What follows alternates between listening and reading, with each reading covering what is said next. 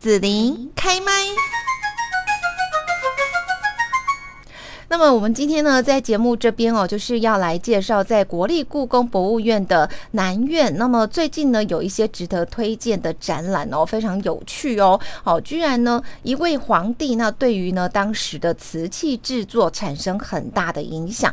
今天我们在这里就邀请到了国立故宫博物院器物处的陈玉秀助理研究员来为大家介绍这个有趣的展览哦。那现在呢，就先请陈玉秀助理研究员也跟我们的听众朋友来问。候一下，子琳，各位听众，大家好。好，那我们现在呢，就是要来看到说哈，这个故宫南院最近啊，这一个展哦，这个展它叫什么名字？然后呢，它展期是从什么时候开始到什么时候会结束？嗯，这个展览花样何处来？一位道教皇帝对瓷器制作的影响，如刚刚子琳已经。呃，有稍微介绍了一下，现在已经开展了。那这个展览展期是两年，也就是说到一三年四月十四号，那我们共展出两百件瓷器。嗯，是好那么多哈，这个瓷器的一个展览，那我们就会觉得说，其实还蛮好奇哈，为什么在故宫的收藏品当中呢，会这么看重瓷器？然后我们从不同的这一些瓷器当中，又可以看出什么样的玄机呀？嗯，为什么故宫这么看重瓷器？然后其中又有什么样的玄机？嗯，我想这个可以从这个展览的缘起来说啊。那呃，我想听众或者是甚至子林你自己，甚至我。嗯，都不例外。我想我们家里都有很多的啊，有有有，嗯，对，好，那嗯，不管是呃平常的拜拜啦，哈，或者是婚丧，就是各种婚丧喜庆啊，哈，哎，对对对，我也有啊，哈，就是 哎有，就是瓷器几乎都少不了。这也是为什么，就是说，哎，呃，就是会产生这个呃故宫对于瓷器的重视啊。当然，就是说，哎。这个故宫的收藏在瓷器的部分呢，呃，尤其是明代、清代的收藏呢，甚至宋代、宋明清呃的收藏，在故宫呢是世界首屈一指的。所以呢，在呃不不论是在品相上面，或者是在它的呃多样性呢，都是世界一流的。所以也因此呢，呃，就是故宫是一个很重要的博物馆，也因此呢，呃，我们都很重视这个瓷器的研究。那如果说这个缘起呢，如我刚刚讲的，就是家家户户都有这个瓷器。那有一天呢，我的妈妈就问我说：“你既然研究瓷器，那么我们家的碗盘的花样到底是怎么样来的呢？”嗯，那我们就可以看到，就是说，好像这个呃。这个我们可以看到照片里面哦，对，有很多的瓷器。那我想很很多的呃类似的，大家也都可以看到，可能家里都有。对对对，像这些花样我们都常看到。对，这些花样大家可能家里都目前在柜子里面都还有。嗯，那嗯，也因此呢，呃，让我联想到，就是说，那我竟然在研究瓷器，我到底要研？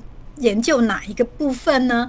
那最近我就想到，好，我就一直想到我母亲提问的问题，这个花样是怎么来的？嗯，那呃。当我们看瓷器的时候啊，我本人有一个很很奇怪的怪癖哦，呃，就是当我们坐在餐桌的前面的时候，我总是会看着瓷器，不管我去哪边，几乎都是有一个这个毛病啊，看着瓷器，然后甚至呢，我会有一个动作，就把瓷器翻过来，翻过来，对，瓷器把它翻过来，嗯，当然里面没东西的时候，你可以看看底部是什么。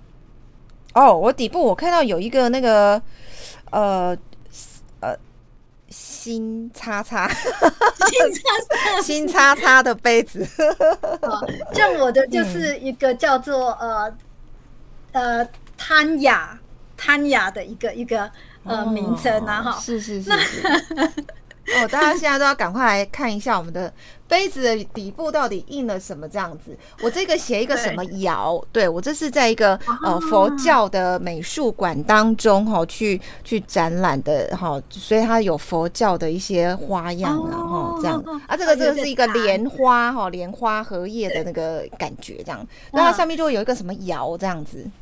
对，那当我们翻过来的时候，在我们家里，尤其在台湾人的家里，常常可以看到的是大同。对对对对嗯，对。那因为这是一个习惯动作啊。那我的母亲问我说：“那那你这个研究啊，哈，那我就哦看哈，我们家的当然也是不例外，几乎也是都可以看到大同电子。”呃，大同瓷器啊，那可是因为我本身在博物馆工作嘛，那我们会在库房里面做一些瓷器的整理啊。那一这个动作呢，一定是避免不了的。当我翻过来的时候呢，那我就看到有一个叫做“大明嘉靖年制”这样的瓷器的，它会有那个年代的那个落款，这样。对，有个年代落款呢。那当然。很多人可能会问说：“那你为什么要呃特别对这个呃嘉靖呃制作的瓷器特别感兴趣？嗯，不是有很多的清代的吗？有什么康熙呀、雍正啊、乾隆？你为什么对这个呃嘉靖特别感兴趣呢？因为我们的呃研究里面，我们常常有看一些历史资料。嗯，那我个人对于嘉靖这个皇帝呢特别感兴趣。”那原因非常的简单，他是一个非常另类的皇帝啊。他怎样另类呢？对他的另类就是说呢，他呃十四岁入宫，大家可能看看清宫剧或明宫剧的人一定会知道，这个皇帝通常不是都是在宫里面长大吗？嗯哦，通常当然第一任皇不一定了哈。嗯，那通常后任的皇帝呃。都会是在一个呃宫里面长大哦，那可是这一个嘉靖皇帝他不是，他是一个旁支，他十四岁才入宫的哦。那原因是什么呢？因为呢，他的前任的皇帝，也就是说正德皇帝啊，呃，听众如果不知道正德皇帝是谁也没关系了哈。也就是说，他的前任呢，好像是那那个那个黄梅调那一个，对不对？对啊，正德时期啊，哈，就是很喜欢去动物园啊，养很多动物的那个皇帝啊。对对对对。然后那个他呢，呃，就是他这个正德皇帝没有子嗣，他生不出儿子来。对。然后在这种情况之下呢，他去世的当下呢，那大家就赶快大臣要找人来继位嘛。嗯。然后就找了这个嘉靖。皇帝，那嘉靖皇帝，也就是那时候他已经十四岁了，所以呢，大家可以想象，在这个皇皇室里面呢，所谓的正统嫡传的重要性之下呢，他这个非嫡传的，他会受到很多很多呃的呃，就是呃呃呃检讨，可以这么讲啊，受到很多的检讨，他的正统性会被怀疑这样子，那。呃，但是他还是当上了皇帝。可是呢，他为了表示他的正统性啊，他在瓷器的制作上面呢，呃，做了很多的呃，可以说是一个呃他自己的特色啦。哦，哎，他做出了他自己的特色。那怎么样去表达他的一个正统性呢？首先，我们可以看到，就是说他呃有所谓的理智的一个制定。因为呢，就是不管是谁呢，呃，治理作乐都是皇帝最重要的一个，它是一个权力的象征。只有皇帝能治理作乐，然后我就是要这个样子，然后你就是要呃顺从我的意思啊，哈。所以他有一种理智的一个嗯制度在啊，哈。所以他在瓷器上面他就设定说，哎呀，我那个红色的，呃。祭祀呢，呃，太阳要用红色的，然后祭祀这个呃家庙，家庙就是皇帝的那个呃，我我们在家里如果我们拜拜祖先呐哈，那种家庙啊哈，它是用白色的啊哈，然后规定就是说，那呃还有祭祀天跟地啊哈，天就是要祭祀老天的时候，它是用蓝色，然后祭祀这个呃大地的时候，它用。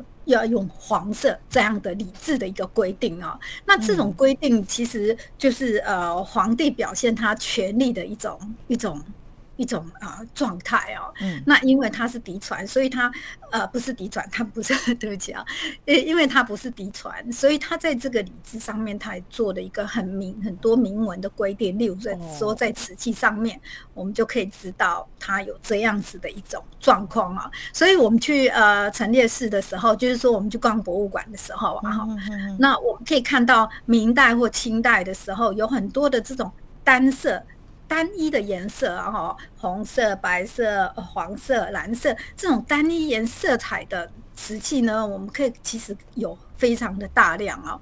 那它不是只有釉色好看哦，就呃，其实它里面后面有很多的那一种祭祀的意涵在，就是皇帝的一种礼制的一种规范哦的一个呃思维在这个里面这样子。嗯哼哼哼，是。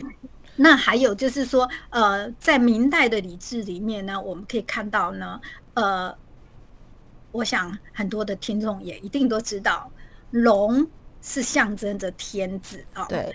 那在嘉靖时期呢，龙纹的呃制作非常的多，跟其他的皇帝，跟明代的其他的皇帝其实都很相近。哦哦。对，就是龙纹的一种呃一种表现，甚至凤纹的一种表现呢，它呃其实都很 popular 这样子。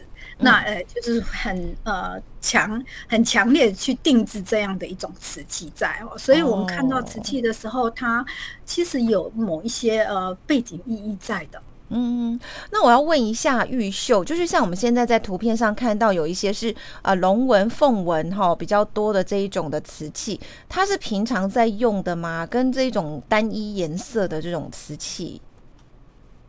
嗯，我觉得子林你观察的非常好，这个题目非常有趣哦。嗯，就是说它是平常用吗？还是我们刚刚前面有提到说啊，它只有在祭祀的时候啊，哈，单色又在祭祀里面使用哦。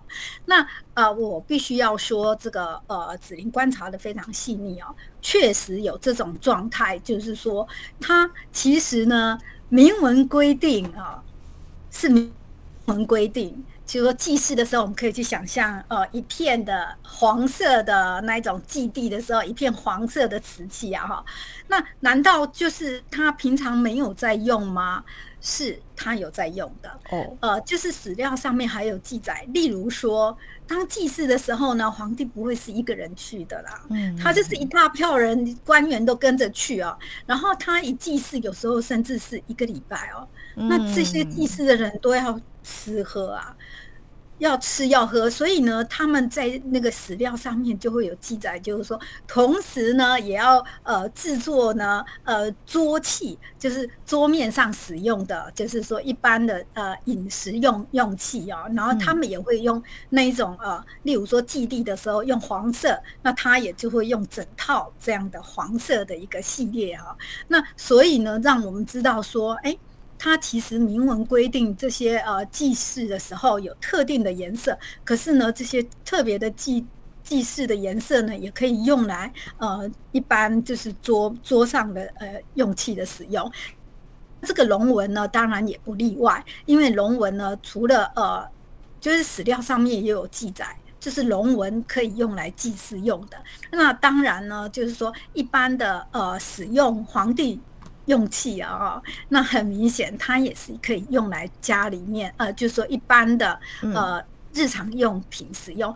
那我觉得刚刚子琳问的这个问题，其实牵涉到还蛮多的哈。就是说，哎，我们看到子琳可能你可能看到，就是说，哎，那呃玉秀只谈到这些，看到这些器皿好像只有碗啊跟盘啊哈，没有错，就是在明代的时候，它有某一种呃。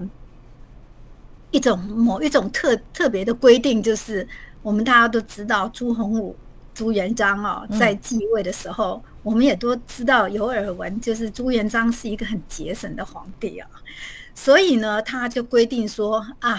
这些祭祀的用品呢、器皿呢，不要太复杂了，我们就一切简单化。那我们就用碗盘啊、罐子这样子就好了。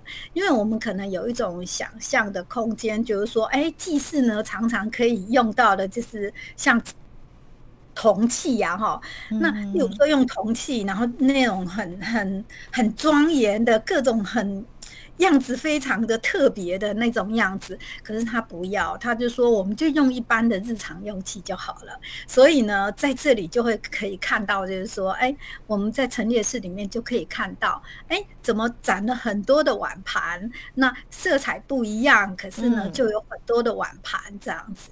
那这个就是一个明代它一个比较有特色的一个地方啊。嗯，好，我们刚刚看到有单色的，然后呢，有像这种龙纹呐，哈，大概就是说。白色的底，然后呢，呃，我不知道这叫不叫青花瓷？哎，青花瓷是讲形容这个吗？对，是这个就青花。你看这个是青色的花，对对对对对。好，那如果你要更仔细，子林你要更仔细的话，就可以说是有白地青花，白色的地，然后花花是青色的，所以就是白地青花，那其实就是统称的青花瓷。是，然后像这个呢，它就不是青花瓷，对不对？颜色啊，好花样啊，就不太一样。嗯，像这个色彩非常的缤纷啊，哈，呃，一件器皿上面它的花色呢，有红色，有黄色，有蓝色，有绿色啊，哈，嗯。对各种颜色，甚至还有紫色这样子哈，混在一起组成一个这个呃呃纹饰的一个呃色彩啊。嗯，那呃这些呢，在明代统称为呃五彩，就是一二三四五的五啊，五彩五彩缤纷的意思。对，五彩缤纷就是多彩多种颜色混合在一起啊哈。那可能有一些听众呃，今天的听众一定马上会就会说。啊，玉秀，你这个说五彩，可是啊，不是也有斗彩吗？你怎么会说这个叫明代叫五彩呢？呃，是没有错，这个斗彩的这个名词呢是清代才有的。那呃，明代的时候统称这种很多种色彩混在一起的，呃，称为五彩。那嗯，刚刚我们最主要的题目就是说，哎，那这个嘉靖皇帝制作这个五彩，那他做这个五彩要做什么用？我们可以在陈列室里面看到非常有趣的一种现象哦。然后这个陈列室里面我会做比较，就是有两个皇帝的作品，第一个就是我们的主题嘉靖皇帝，第二个呢，呃，就是成化皇帝。啊，我会把这两种作品放在一起，它的所谓的五彩瓷，也就是说大家很喜欢的成花斗彩跟嘉靖的斗彩放在一起，然后来做比较。那大家可以看到，就是说，哎，这些器皿怎么连器型、它的形状，还有它的呃花的那个花色、哈花样，怎么都跟成嘉靖的时期都跟成化那么像？哦，嗯，那这里面就可以提到谈到，就是说，刚刚我们一开始的时候就是说，哎，嘉靖皇帝他是一个呃旁支进来的，他不是嫡传的哈。那为了表示他的权利呢，他就做了这个很多的礼制上面，然后在瓷器上面表现出来。那同时呢，他在这个呃无才的部分呢更鲜明。我们刚提到，我是用嘉靖跟成化来比较，成化是。嘉靖的爷爷，嗯，所以呢，只有他溯源到他的爷爷爷的地方呢，呃，他可以当成是嫡传的，因为呢，他一进宫的时候呢，一进入当皇帝，他就马上把他的爸爸，他爸爸本来就是一个王而已哈，呃，一个王，并不是嫡传的，是一个王啊。可是呢，他就把他的爸爸已经去世的爸爸哈，哦，就把他拱成是呃新献帝哦。就是他爸爸冠上一个帝号啊，这是很明显的要表表达什么？他的爸爸，嗯。哦，对，我们回到这里的话，就可以看到说这边有一个这个呃，就他们的年代表，年代表皇帝世系世系世系表这样子，我们可以看到就是说，哎，成化皇帝传给弘治，然后弘治又传给他的儿子正德，正德，可是正德呢就没有指示了哦，他就传给他的呃。呃，堂弟、堂兄弟，嗯，对，他们是堂兄弟关系，他就传给嘉靖皇帝。可是呢，嘉靖皇帝为了要把它变成是他自己是嫡传，他要怎么样呢？他爸爸。是一个很关键的，所以他的爸爸就变成新献帝哦，不是新献王而已，变成新献帝。那他爸爸传自哪里呢？当然是成化皇帝他的爷爷啊，嘉靖皇帝的爷爷。所以这样子他就可以建立他自己的一个脉络，就是我就是嫡传的。所以他在瓷器上面他也表现出来，就是说，哎，这里的瓷器呢，它就是有这个呃用五彩，甚至呢。成化花成化时期最有名的所谓的斗彩，我们都知道斗彩鸡缸杯啊，哈，斗彩等等啊，就用这个斗彩的那一种方式呢，来，它就是仿制这个成化时期的一种呃的瓷器啊，来表现它的一个直接正统，它的嫡传，嗯，对，一种观念哦，这这个是嗯非常有趣的，也就是说，在瓷瓷器上面呢，呃，我们是可以看到。这个所谓的历史的政治，子林一定要心里一定很多 OS 说玉秀政治好政治正确不会啊？我们在当下可能会觉得无趣啦，但像我们这样离那么远之后看，你就觉得很有趣啊。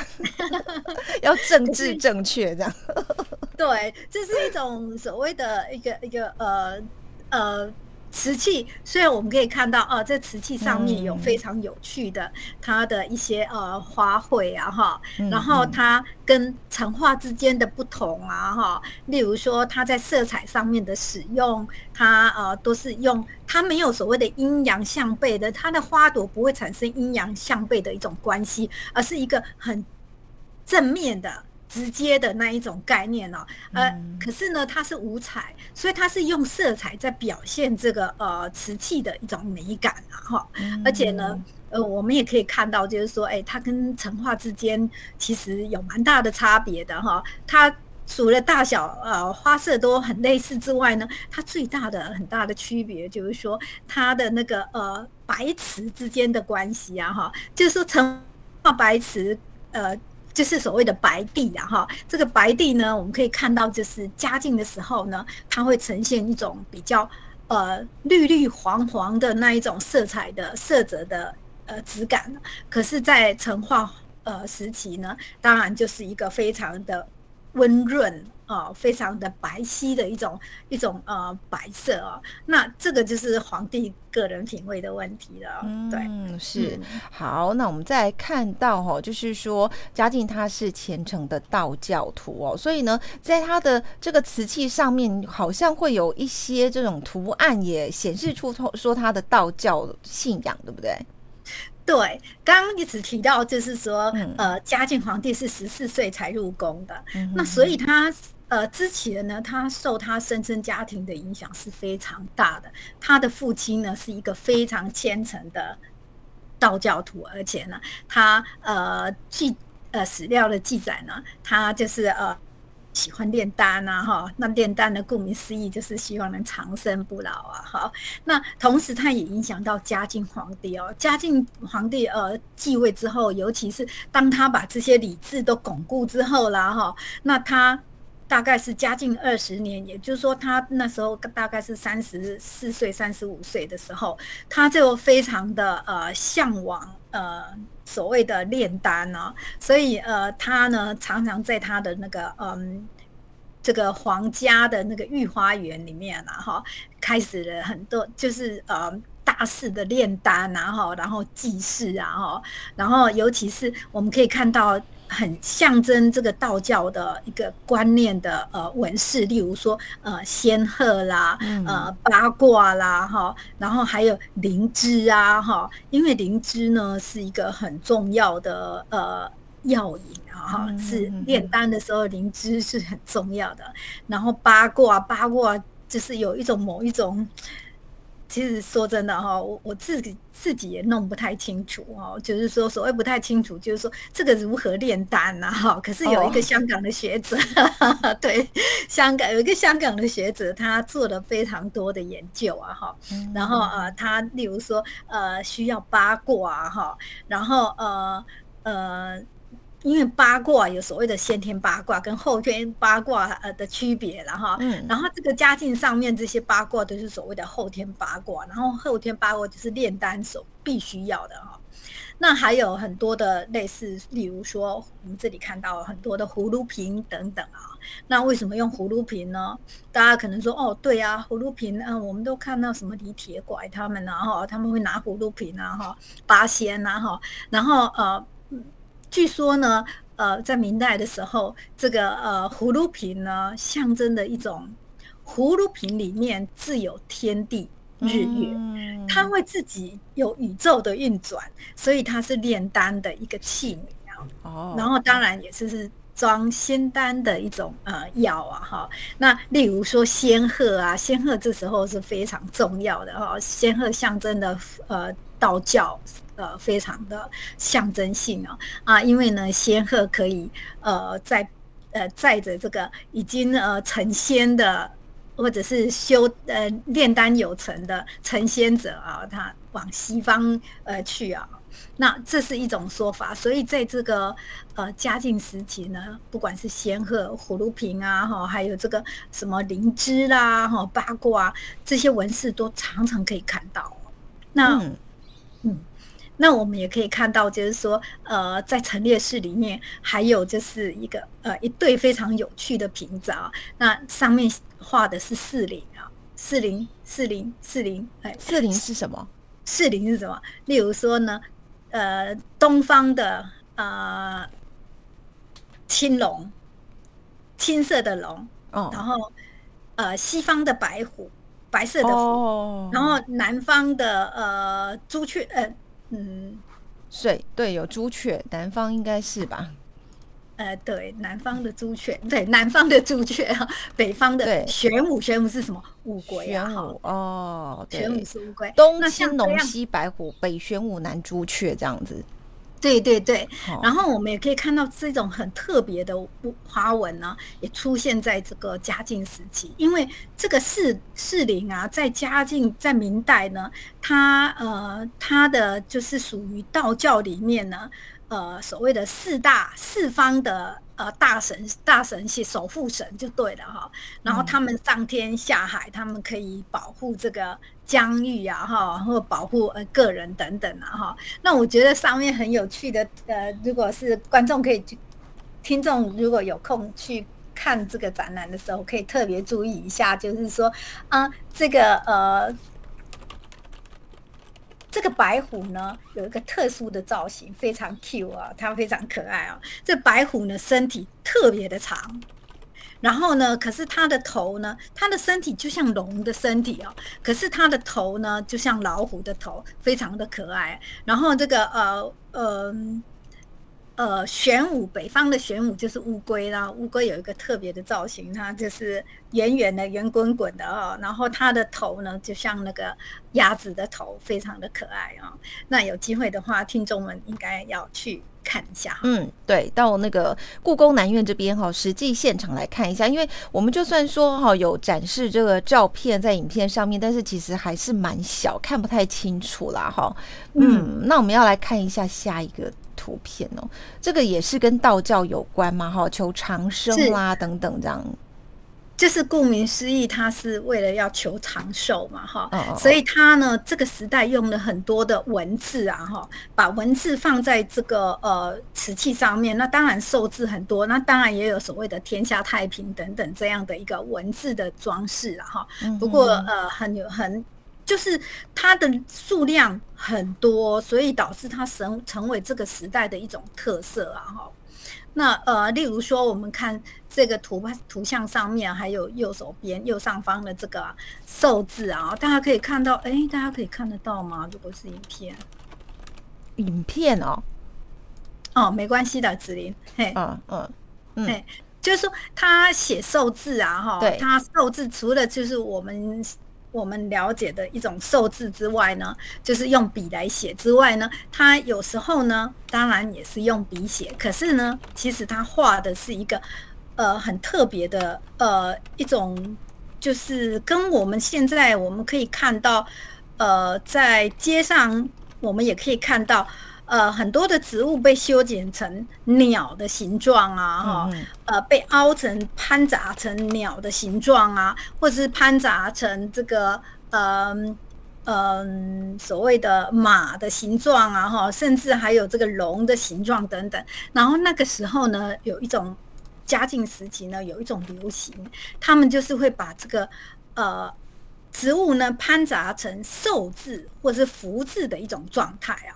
嗯，所以我们可以呃从呃展品里面也可以看到，它是哎明明就是像一个寿字，可是你在仔细观看的时候，你会看到就是它是用树枝的形态来表达的哈。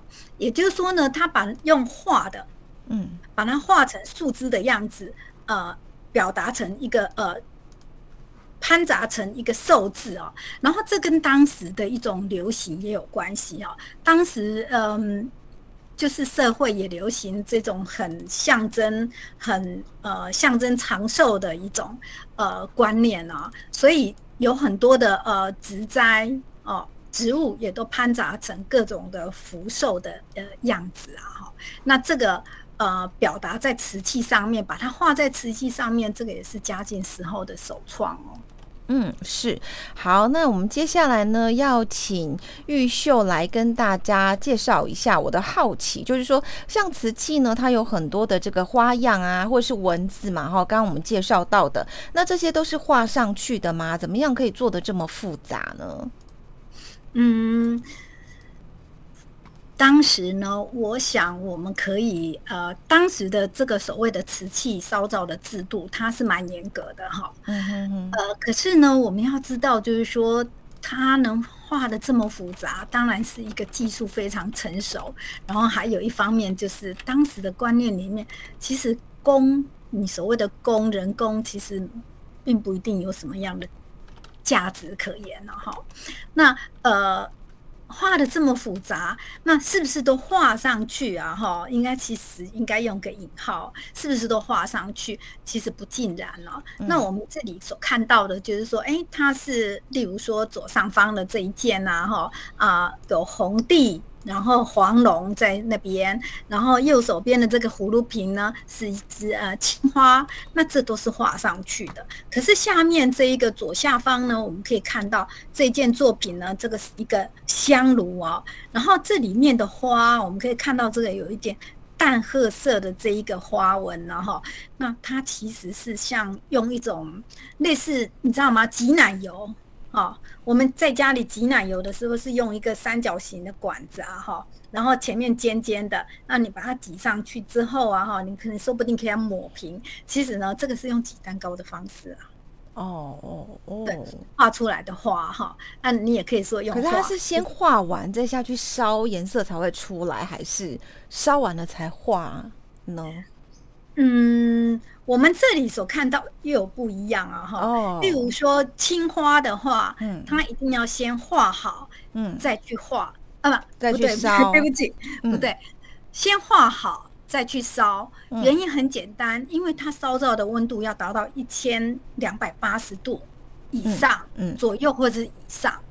所以呢，这种青花它是属于高温，而且它一次烧就好了。可是呢，子林，你刚刚问的问题就是，哎。那我看左边的这一件呢，它就不见得了哦，很复杂那种。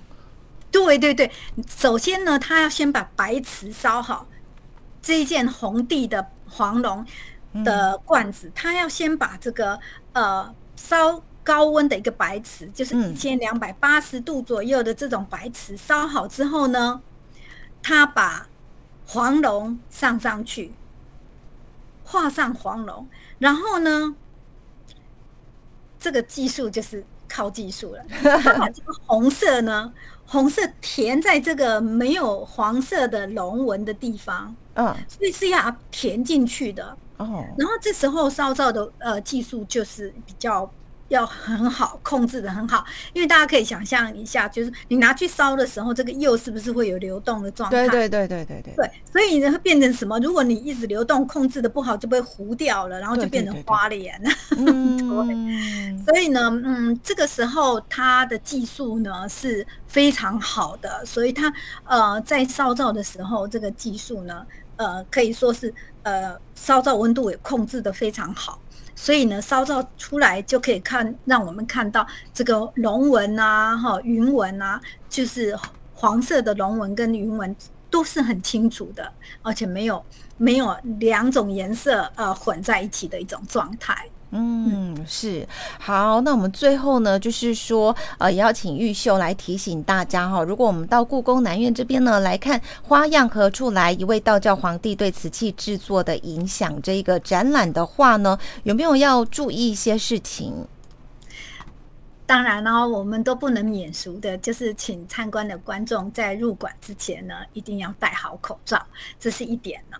然后第二点，我觉得，呃，我常去陈列室走动哦，我觉得目前的参观的人数，呃，因为疫情的关系啊，哈，没有以前的多，可是相对的那种参观品质是非常好的。我还是很建议，就是说观众在平常日的时候。呃，真的可以去走动。那时候这个陈列室等于说是常常会是只有少数人在里面，你可以非常的享受在这里啊观看了。那我们在展陈列室里面也备有呃一本一本的导览手册，然后这导览手册比较呃这个嗯有三十六页的导览手册，然后供呃观众免费的呃索取哦。那也有呃，在陈列室里面，我们也设有一些呃座位啊哈。那我希望就是说，观众呢不妨坐下来，呃，慢慢的阅读这个导览手册，然后再看看这呃一些展出的文物。嗯，好，那今天呢，我们在这边就是邀请到了国立故宫博物院器物处的陈玉秀助理研究员来介绍，呃，一直展到呃大概在一百一十三年，对不对？一百一十三年的四月十四号，这边呢的花样何处来？一位道教皇帝对瓷器制作的影响，哈，这个呃故宫南院的展出。那在这边呢，也期待大家哈，对于这方面呢，呃有兴趣的朋友呢，哈，今天听了玉秀的介绍之后呢，也可以到现场这边哈来看整个故宫南院的展览哦。那今天我们就要谢谢陈玉秀助理研究员的分享了，谢谢，谢谢子琳，谢谢各位听众。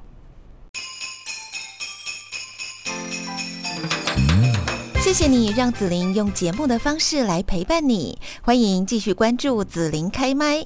对子琳的节目有什么想法或回馈，请留言或私讯脸书子琳开麦，或者加入 lie 聊天室 Podcast，听起来还会不定期举办活动哦。我们下次见。